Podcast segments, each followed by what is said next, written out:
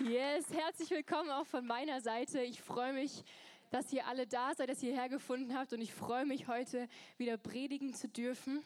Wir befinden uns, wie schon gesagt, in der Serie, nicht nur Serie, sondern es ist eigentlich eine ganze Season, in der wir uns gerade befinden. Ähm, für alle, die vielleicht auch das erste Mal neu da sind oder das erste Mal da sind, herzlich willkommen. Ähm, und ich möchte euch einfach einen kurzen Einblick darin geben, ähm, auf was für eine Reise wir uns gerade befinden als Kirche. Ähm, wie schon eben gesagt, wir befinden uns, äh, wir sind eine Multisite Church. Das heißt, wir haben verschiedene Standorte. Äh, hier sind wir gerade dran, eben einen weiteren Standort zu gründen. Und wir sind als ganze Multisite eben in Villingen, in Singen, in Freiburg, sind wir in derselben Serie, in derselben Predigtreihe, Romanced Warrior. Und wir haben uns als Kirche auf diese Reise im Hohelied begeben. Und jetzt ähm, sagst du vielleicht, okay, ich habe das Hohelied schon mal gelesen, aber was ich daraus lese, sind nur Blumen und Liebe und ich kann damit eigentlich nichts anfangen. Das wäre vielleicht so ein Text für eine Abitur, äh, für eine Abiturprüfung in Deutsch, Gedichtsinterpretation oder so. Äh, war ich auch nicht immer gut, aber ähm, wir möchten die Vorurteile aus dem Raum schaffen. Und ähm, es geht tatsächlich um uns und um Jesus im Hohelied. Es ist nicht irgendwie ähm, nur ein, ein, Pärchen, was total verliebt ist, was sich äh, liebt und was sich begehrt, sondern es geht um dich und um mich. Es geht um uns als Braut. Das ist die Sulamit, eben im Hohelied und ähm, Salomo ist Jesus. So können wir uns das bildlich ähm, auch vorstellen und so können wir das übertragen. Und ähm, jetzt die ersten vier Kapitel eben, da ging es noch so viel um sie. Also das heißt, es ging hat sich um sich, sie hat, sie hat alles um sich gedreht. Ähm, sie redet von ihrem Garten, sie redet ähm, von sich und sie freut sich, sie wird umworben ähm, und sie wird geliebt und ähm, sie schaut eigentlich auf sich. Und der David hat da letzte Woche drüber gepredigt. Ich kann die sehr empfehlen, einfach auf YouTube ähm, nachzuschauen von letzter Woche. Und er redet davon, dass es dann einen Switch gibt, also eine Wendung. Das heißt, plötzlich im letzten Vers von Kapitel 4 äh, redet sie nicht mehr von ihrem Garten, sondern von seinem. So, es findet ein Wechsel statt, so ein Perspektivwechsel. Und ähm, wisst ihr, ich finde es so spannend, weil eigentlich fangen wir alle so an. Wir fangen alle an wie die Sulamit, die ja wir sind wir fangen alle klein an. Wir fangen alle bei dem an, dass sich alles um uns dreht, wenn wir mit Jesus unterwegs sind. So, es ist erstmal me and my Jesus und ich fühle mich wohl und er tut mir gut und er gibt mir neues Leben und ich bin geliebt und wertvoll. Und das ist so. Das, das steht fest. Aber Jesus möchte nicht, dass wir eben an diesem Punkt stehen bleiben, sondern er wünscht sich, dass wir ihn zurücklieben, dass wir uns aufmachen und dass wir heranreifen zu einer Braut. In der Bibel wird immer, also wenn die ganze Bibel kannst du nachlesen, dass es sich um eine Braut und um Jesus handelt. Das heißt, wenn Jesus wiederkommt, wird er eine Braut vorfinden. So die Hochzeit wird stattfinden. Ähm, und ich möchte einfach ganz kurz von meinem Leben erzählen ähm, so, ich möchte so ein bisschen in die, in die geistliche Reife, dass wir vielleicht alle auf einem Stand sind. ähm, so, wenn wir zum Glauben kommen, wenn du schon jahrelang zum Glauben, äh, im Glauben bist, wenn du erst vor zwei Wochen zum Glauben gekommen bist, ist egal, du, du startest eigentlich bei Null. So, wir werden wiedergeboren, indem, wenn wir Jesus annehmen und unser Geist wird aktiv. So, unser Geist war noch nicht aktiv, aber sobald wir Jesus annehmen, wird er aktiv. Das heißt, wir starten eigentlich als Babys. Das ist da, wie Paulus auch, auch immer schreibt, ähm, oh, ihr braucht noch den Brei und euch muss man alles vorkauen äh, und ihr seid noch nicht geistlich reif. Ähm, so kann man das ungefähr verstehen, wenn wir sagen, hey, wie in den ersten vier Kapiteln. vom Hohelied. Hey, wir, sie ist erstmal am Anfang und geht auf eine Reise. Und ähm, ich möchte einfach kurz von mir erzählen. Ich bin vor fünf Jahren, bin ich zum Glauben gekommen, 2017 tatsächlich erst. Und ähm, ich habe wie jeder null bei null angefangen. Und ich bin dann 2019, zwei Jahre später, bin ich ins ICF Zürich, habe ähm, da das Internship gemacht, das Bible College.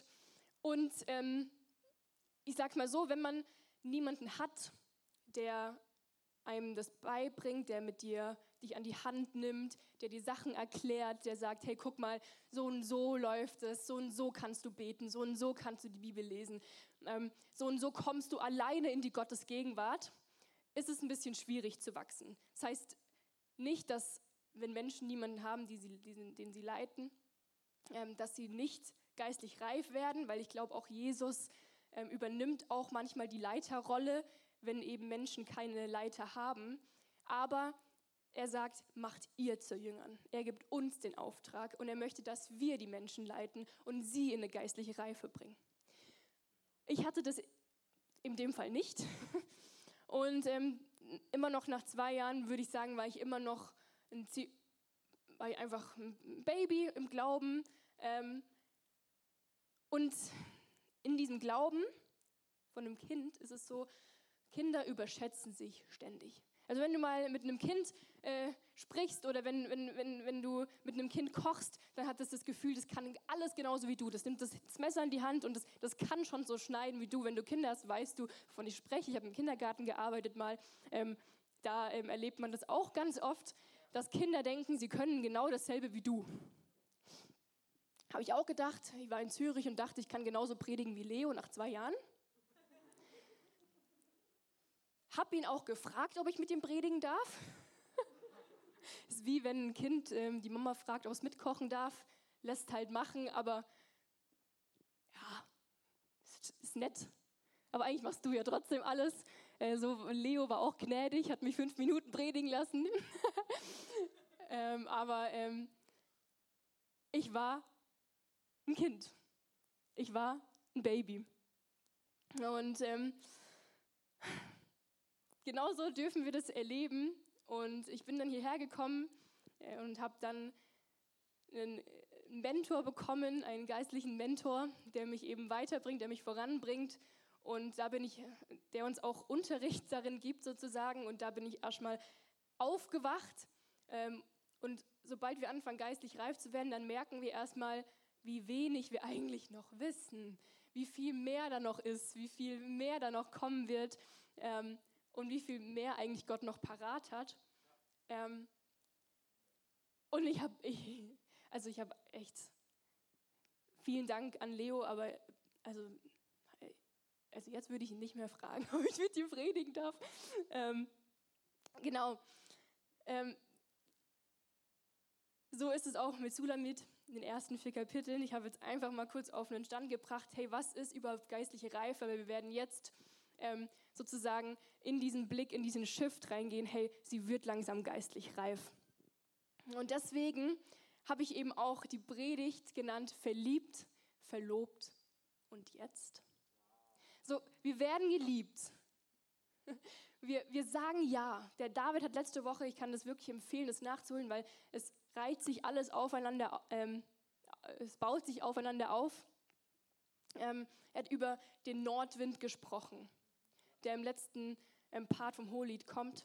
Sie, sie, sie lädt, die Sulamit lädt den Nordwind und den Südwind ein. Und der Nordwind, der steht für Herausforderungen, der steht für Tests, der steht dafür, ähm, hey, ich bin bereit, geistlich zu wachsen. Ich bin bereit, reif zu werden. Ich bin bereit, erwachsen zu werden. Und sie dreht sich eben weg von sich. Ähm, aber was gehört es dazu, wenn wir wachsen wollen? Was gehört da dazu, wenn wir geistlich reifen möchten, wenn wir eben zu dieser Braut werden wollen? Und mein erster Punkt ist, mehr Jesus, weniger du. So simpel, wie es klingt, lass ihn in dein Leben sprechen. Im Hohelied 4,16, der letzte Vers, lädt sie ihn ein und sie hat ein Ja dazu. Die hat ein Ja zum nächsten Schritt. Sie hat ein Ja ähm, für das, was, was jetzt kommen wird. Und trotzdem im Hohelied 5.2, der nächste Vers, steht, ich schlief, aber mein Herz war wach. Da, hört, mein Geliebter klopft an die Tür. Öffne mir, meine Schwester, meine Freundin, meine Taube, meine Vollkommene, denn mein Haar ist durchnässt vom Tau, meine Locken sind feucht von den Tropfen der Nacht. Sie hat ein Ja dazu und trotzdem stürmt er nicht sofort rein. Er prasselt nicht direkt mit, den, mit allem auf sie ein, mit den Tests, mit den Herausforderungen, mit allem, was jetzt kommt, sondern er klopft an die Tür.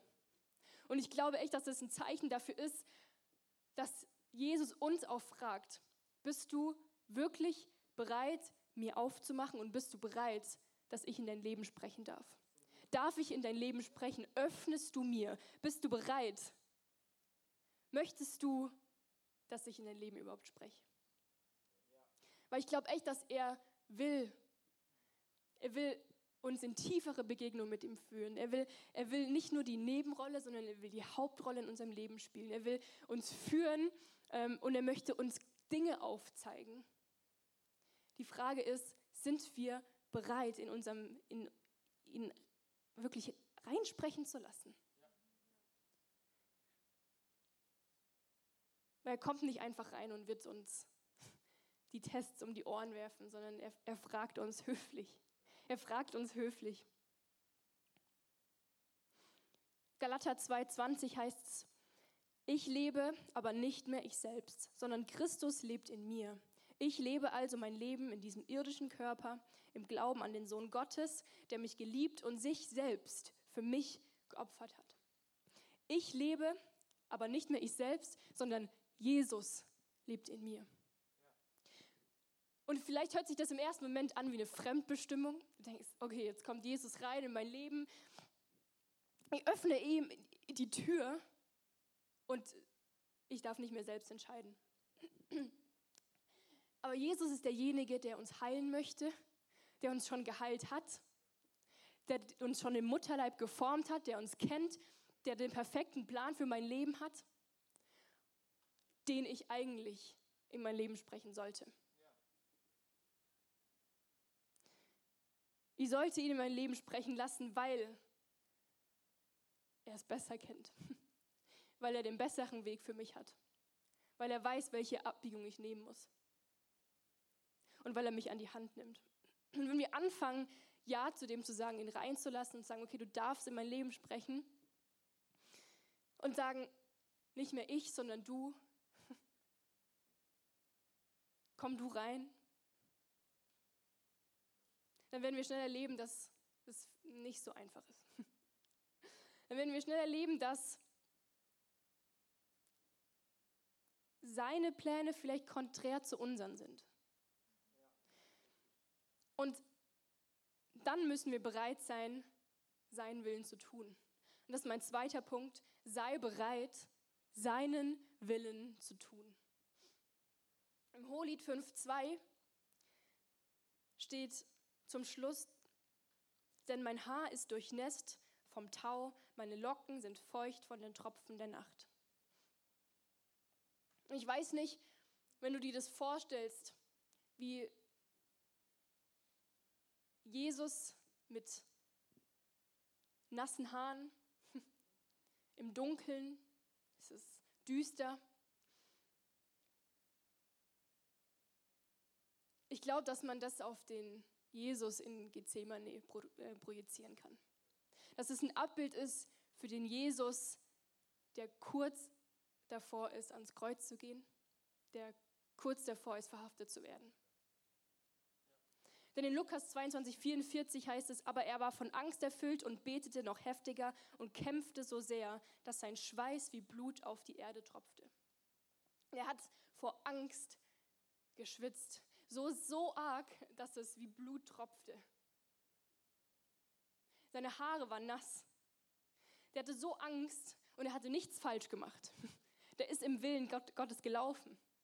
Und was ich liebe, ist Lukas 22, 42, zwei Verse zuvor. Da sagt er nämlich, Vater, wenn du willst, dann lass diesen Kelch des Leidens an mir vorübergehen.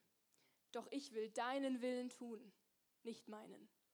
Ich will deinen Willen tun, nicht meinen. Jesus lief im Willen des Vaters. Er ist auf dem richtigen Weg gelaufen. Der, war, der, war, der ist nicht irgendwie den, die, die, die falsche Abbiegung gegangen, sondern der war auf dem richtigen Weg. Und trotzdem hat er sich im Leiden wiedergefunden. Und trotzdem stand er vor einer Herausforderung. Und ich glaube, dass das echt so eine Einladung ist. Hey, öffnest du mir die Tür? Bist du bereit, dass ich in dein Leben spreche? Dass du dann den, den, den Willen des Vaters tust? Bist du bereit, den Willen des Vaters zu tun? Egal wie schwer es sein mag.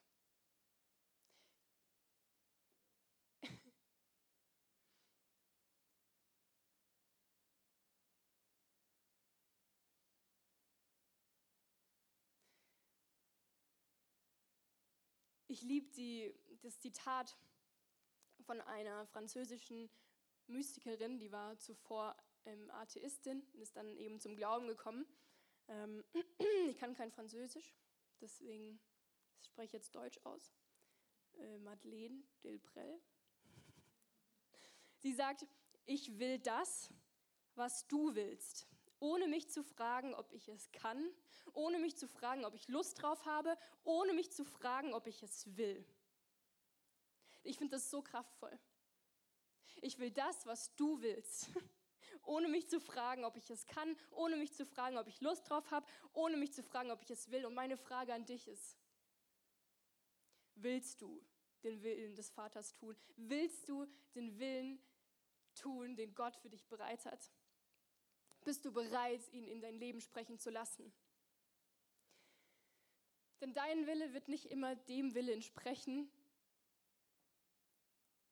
den der Vater für dich vorbereitet hat. Ich möchte dir kurz ein Beispiel geben vom, ähm, vom Willen Gottes. 1. Thessalonicher 5,18. Da heißt es, was auch immer geschieht. Seid dankbar, denn das ist der Wille Gottes für euch die ihr Christus Jesus gehört. Seid immer dankbar. Egal ob du arm oder reich bist, egal ob du gesund oder krank bist, egal ob du viel oder wenig Freunde hast, egal ob deine Beziehung gerade gut läuft oder schlecht läuft, egal wie deine Umstände gerade aussehen, sei dankbar. Und das ist eine Herausforderung, in die wir uns begeben wenn wir ihm öffnen und wenn wir sagen, wir wollen mit dir mehr erleben. Wenn du, wenn du hier bist und sagst, hey, ich bin schon jahrelang mit Jesus unterwegs, aber irgendwie stehe ich gerade an einem Punkt, wo da geht es irgendwie nicht weiter. Ich bin an einem Punkt, also irgendwie erlebe ich ihn nicht. Ich möchte dich fragen, bist du schon, hast du ihn schon eingeladen und hast ihm schon den Nordwind eingeladen, hast ihm gesagt, du darfst reinkommen, hast ihm die Tür geöffnet und bist du bereit, seinen Willen zu tun? Weil ich glaube echt, dass er uns dann Dinge aufzeigen wird, die er uns davor nicht aufgezeigt hat. Wir werden, wir werden gestretched. Wir werden gestretched, wenn wir anfangen, seinen Willen zu tun. Wir werden wachsen und wir werden zu dieser Braut geformt, die bereit ist für ihren Jesus. Und als ich eben gesagt habe, äh, ich möchte all in gehen. Ich möchte mit Jesus ähm, wirklich, also ich war zwei Jahre unterwegs mit Jesus und es war ähm, eben dieses nicht heiß und nicht kalt, ich war eher lauwarm. Und eben habe ich dann entschieden, habe gesagt, okay Jesus, ich bin all in. Und das, was du möchtest, das tue ich. Dein Wille, nicht meiner. Und ich ordne mich dem unter. Und ich habe schon die Sporteignungsprüfung gemacht. Ich war bereit, Theologie, Theologie, äh, Religion und ähm, Sport zu studieren auf Lehramt.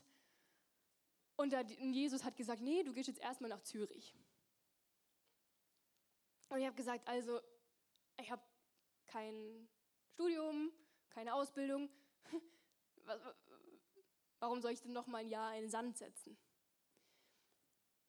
Und es hat meinen Willen durchkreuzt und ich bin gegangen, weil ich gesagt habe, okay, ich ordne meinen Willen eben unter und ich gehe trotzdem, egal was ich gerade für einen Plan habe. Und am Ende, im Endeffekt war ich dann in Zürich und als, ich dann, als das Jahr dann vorbeiging, hatte ich die Entscheidung, wo ich jetzt hingehe. So, was ist mein nächster Schritt? Und mein Lieblingsschritt wäre gewesen, in Zürich zu bleiben. Ich habe es so geliebt dort. Ich, ich, liebe das ICF, ich liebe die Arbeit, was die dort tun. Ähm, ich habe hab die Leiter geliebt ähm, und ich hatte das Gefühl, da ist der Platz, wo ich hingehöre, da werde ich wachsen und da, da werde ich studieren und das wird, das, da werde ich dann auch irgendwann ähm, Jugendpastorin, keine Ahnung. Ähm, und ich dachte echt, das ist mein Platz dort. Und Gott hat ziemlich deutlich und ziemlich klar aber dann irgendwann gesprochen und gesagt, Michelle, du gehst nach Singen. Also Singen ist ein großer Unterschied zu Zürich. Und ich stand wieder so da, hey, was, was, warum? Was ist denn eigentlich mit dem da oben los?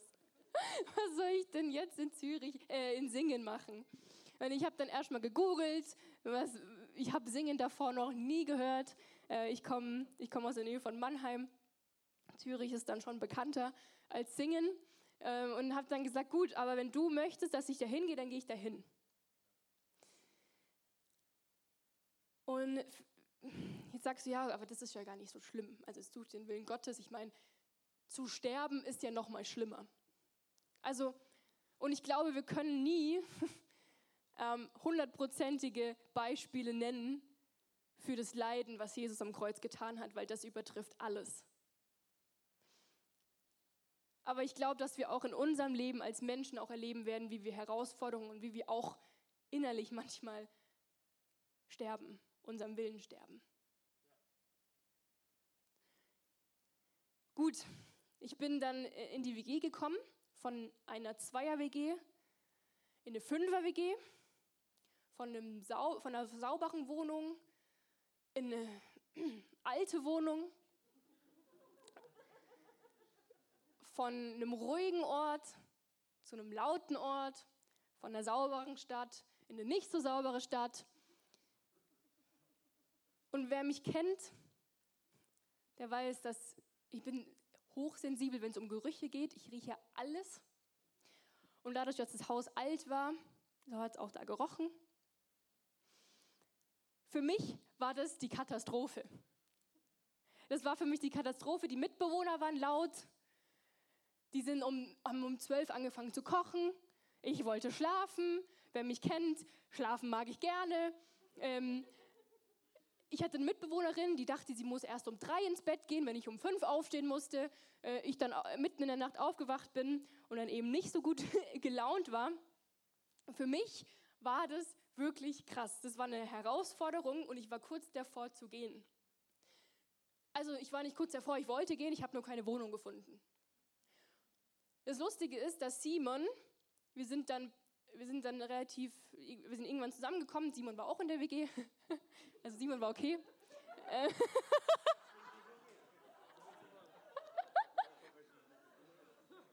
wir sind dann äh, irgendwann zusammengekommen. Dann ist Simon ausgezogen und er hat auf der Stelle was gefunden. Und ich habe wochenlang habe ich nach irgendwas gesucht, wo ich hin kann. Egal, nur ein Zimmer, ein Kellerzimmer, ohne, ohne Fenster. War mir alles egal, Hauptsache nicht mehr in dieser Wohnung. Und daran dürfen wir erkennen, wenn es Gottes Wille ist, weil er wird die Türen schließen, die du versuchst aufzubrechen. Und es war für mich dran, in dieser WG zu sein, weil es hat mich unglaublich herausgefordert. Und das bringt mich zum dritten Punkt, überwinde. Hey, wenn wir uns entscheiden, seinen Willen zu tun, wenn wir uns entscheiden, dran, äh, äh, wirklich zu sagen, hey, ich möchte das umsetzen, was du in mein Leben sprichst, dann müssen wir dranbleiben. Dann dürfen, dann, dann dürfen wir nicht aufgeben. Jesus hat nichts falsch gemacht. Jesus hat nichts falsch gemacht, als er gesagt hat, äh, als er ans Kreuz musste. Der war auf dem richtigen Weg. Der war richtig unterwegs und es war verdammt schwer für ihn. Es war unglaublich schwer für ihn, ans Kreuz zu gehen. Er hat gesagt, ey, wenn's, wenn es doch geht, lass es an mir vorübergehen. Hast du nicht irgendeinen anderen Plan für mich? Und trotzdem ging er ans Kreuz. Und auch wenn dieser Weg in dem Moment oder die Situation in dem Moment für, für Jesus überhaupt nicht einfach war, war es unglaublich nötig für den Durchbruch aller Zeiten. Sein Leiden, sein Durchhalten war nötig für den Durchbruch, für den krassesten Durchbruch der Menschheitsgeschichte. Er hätte er zurückgewichen, hätte gesagt, hey, ich, ich, ich mach's nicht.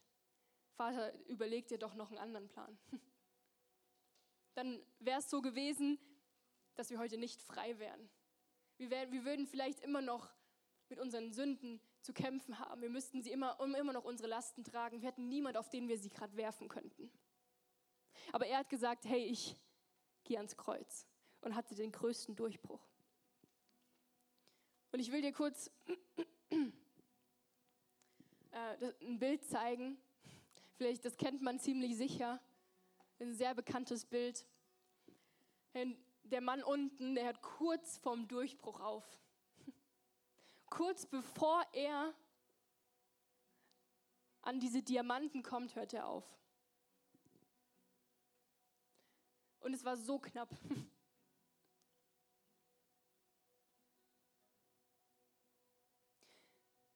Und bei mir war das vielleicht nicht so spektakulär wie bei Jesus. Ich bin nicht physisch gestorben, aber das hat mich unglaublich viel gekostet. Den Willen in dem Moment zu tun hat mich unglaublich viel gekostet. Mein Charakter wurde unglaublich krass geschliffen. Ich wurde echt beschnitten an allen Ecken und Kanten. Und ich durfte unglaublich viel lernen, auch von meiner Mitbewohnerin, mit der ich mich echt oft auch gestritten habe. Und genau in diesem Prozess, in diesem Überwinden, war es eben so, dass ich gereift bin. Genau in dem durfte ich so einen Wachstumsprozess erleben. Und ich glaube, oft, manchmal kommen wir auch in Situationen, in Herausforderungen, in keine Ahnung, was uns in dem Moment vielleicht zu viel ist, aber er will uns ins nächste Level führen. Er will, dass wir eben einen Durchbruch erlangen. Und ich bin der festen Überzeugung, dass, es, dass das in der WG, dass das essentiell war für mich, dass ich heute hier sein darf. Das, das hat mich essentiell, das hat mich unglaublich geprägt ich, ich habe unglaublich gelernt, so, hey, jetzt stehe ich hier und leite äh, ein Start-up mit meinem Mann und habe die verschiedensten Menschen. Und ich muss erstmal lernen, wie ich mit, A, mit der Person A spreche, wie ich mit Person B spreche, mit Person C, mit Person D, weil jede Person anders und individuell ist. Und Gott hat schon angefangen, mich zu schleifen in dieser WG mit vielen verschiedenen Menschen, die absolut nicht so waren wie ich. Und ich wäre niemals gewachsen, wenn ich nicht in dieser Herausforderung gewesen wäre. Herr, lass uns doch gemeinsam aufstehen. Vielleicht bist du heute hier und du sagst, du willst echt mehr mit Jesus erleben, du willst mehr davon, du willst, und ich wünsche mir, und ich hoffe, dass du mehr willst. Dass du nicht eben bei dem Brei bleiben möchtest, sondern dass du sagst, hey, ich möchte zu dieser wunderschönen Braut geformt werden. Und vielleicht willst du reifer werden. Vielleicht willst du sagen, hey, ich, ich möchte auch alleine in, Gegenwart, in die Gegenwart Gottes kommen. Meine Frage ist, bist du bereit, in dein Leben sprechen zu lassen? Bist du bereit, seinen Willen zu tun und bist du bereit, wenn Tests kommen, wenn Herausforderungen kommen, wenn er vielleicht auch mal seine Gegenwart entzieht? Wenn du ihn vielleicht nicht mehr spürst wie am Anfang. Eigentlich wollte ich da gar nicht reingehen, aber ich gehe jetzt doch da rein. Nämlich im ähm, Hohelied 5, 6 ist es, glaube ich. Ähm, geht sie dann zur Tür und sie öffnet. Also sie hat nicht nur das Ja, sondern sie ist auch bereit zu öffnen. Und sie geht hin und öffnet die Tür. Und eben stand ja noch Jesus da. Aber als sie öffnet, ist er weg. Und sie kommt herein in zwei Tests und darüber predigt der David heute. Das heißt, wenn du das nachhören möchtest, ähm, das wird auch online kommen. Der, ähm, sie, sie muss plötzlich zwei Tests überstehen. Und es ist zum einen, dass sie nicht mehr die Gegenwart Gottes spürt. Dass er plötzlich seinen, seinen Kopf wegdreht von ihr, ähm, sich ihr, ihr entzieht und sagt, hey, ich bin, ich bin erstmal, ich bin zwar nah, aber du spürst mich gerade nicht. Und vielleicht bist du heute da und sagst, ey, ich spüre ihn schon seit Wochen nicht mehr. Ich mag dir sagen, bleib dran. Ich mag dir sagen, bleib dran, auch wenn du schon jahrelang mit Jesus unterwegs bist und vielleicht schon fünf Monate ihn nicht mehr spürst. Vielleicht ist das gerade deine Herausforderung. Und du bist kurz davor zu sagen, hey, ich gehe, ich habe keinen Bock mehr, ich gehe nicht mehr in die Kirche. Aber vielleicht ist genau jetzt gerade der Zeitpunkt zu sagen, ich tue den Willen Gottes und ich arbeite trotzdem mit, auch wenn ich es gerade nicht spüre. Und ich gebe mich in sein Königreich. Auch wenn ich es nicht spüre. Weil ihm geht es nicht darum, dass wir ihn spüren. Und das, das, das wird wiederkommen, weil er liebt es, dass wir es erleben, dass wir, dass wir seine Gegenwart spüren, dass wir uns umworben fühlen. Das passiert in, dem, in den ersten vier Kapiteln vom Hohelied. Aber er will uns heranreifen lassen. Und ich mag dir wirklich sagen, bleib dran. Herr Jesus stand vor diesem unglaublich krassen, unglaublich krassen ähm, Durchbruch. Ihr könnt nach vorne kommen. Stand vor einem unglaublich krassen Durchbruch.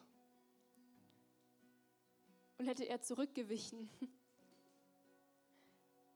hätte die Geschichte ganz anders ausgesehen. Und ich mag dir wirklich sagen, dass du dranbleiben darfst. Dass du dranbleiben darfst.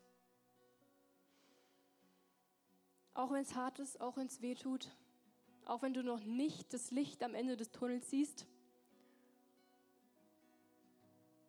Und vielleicht spricht dich jetzt gar nicht an, du sagst mir, es ist gerade mega gut, aber ich möchte dir das jetzt schon mitgeben, dass wenn so eine Zeit mal kommen sollte oder du gerade in so einer Zeit bist, wo du unter Herausforderungen stehst, ey, du weißt nicht, ob der Durchbruch morgen erlangt ist. Du weißt nicht, was für ein Durchbruch du gerade erringst. Ich werde noch beten. Jesus, ich danke dir, dass du da bist. Heiliger Geist, dass du zu uns sprichst. Und ich bete, dass wir echt deinen Willen tun. Ich bete, dass wir immer mehr deinen Willen tun möchten. Und ich danke dir jetzt schon, dass du auch das, auch den, auch das Wollen in uns hervorbringst. Jesus, wir können das nicht aus uns heraus, aber du in uns. Du sagst, es ist deine Kraft. Wir können es nicht aus uns heraus Dinge tun, deinen Willen, sondern du bist es, der uns die Kraft dafür gibt.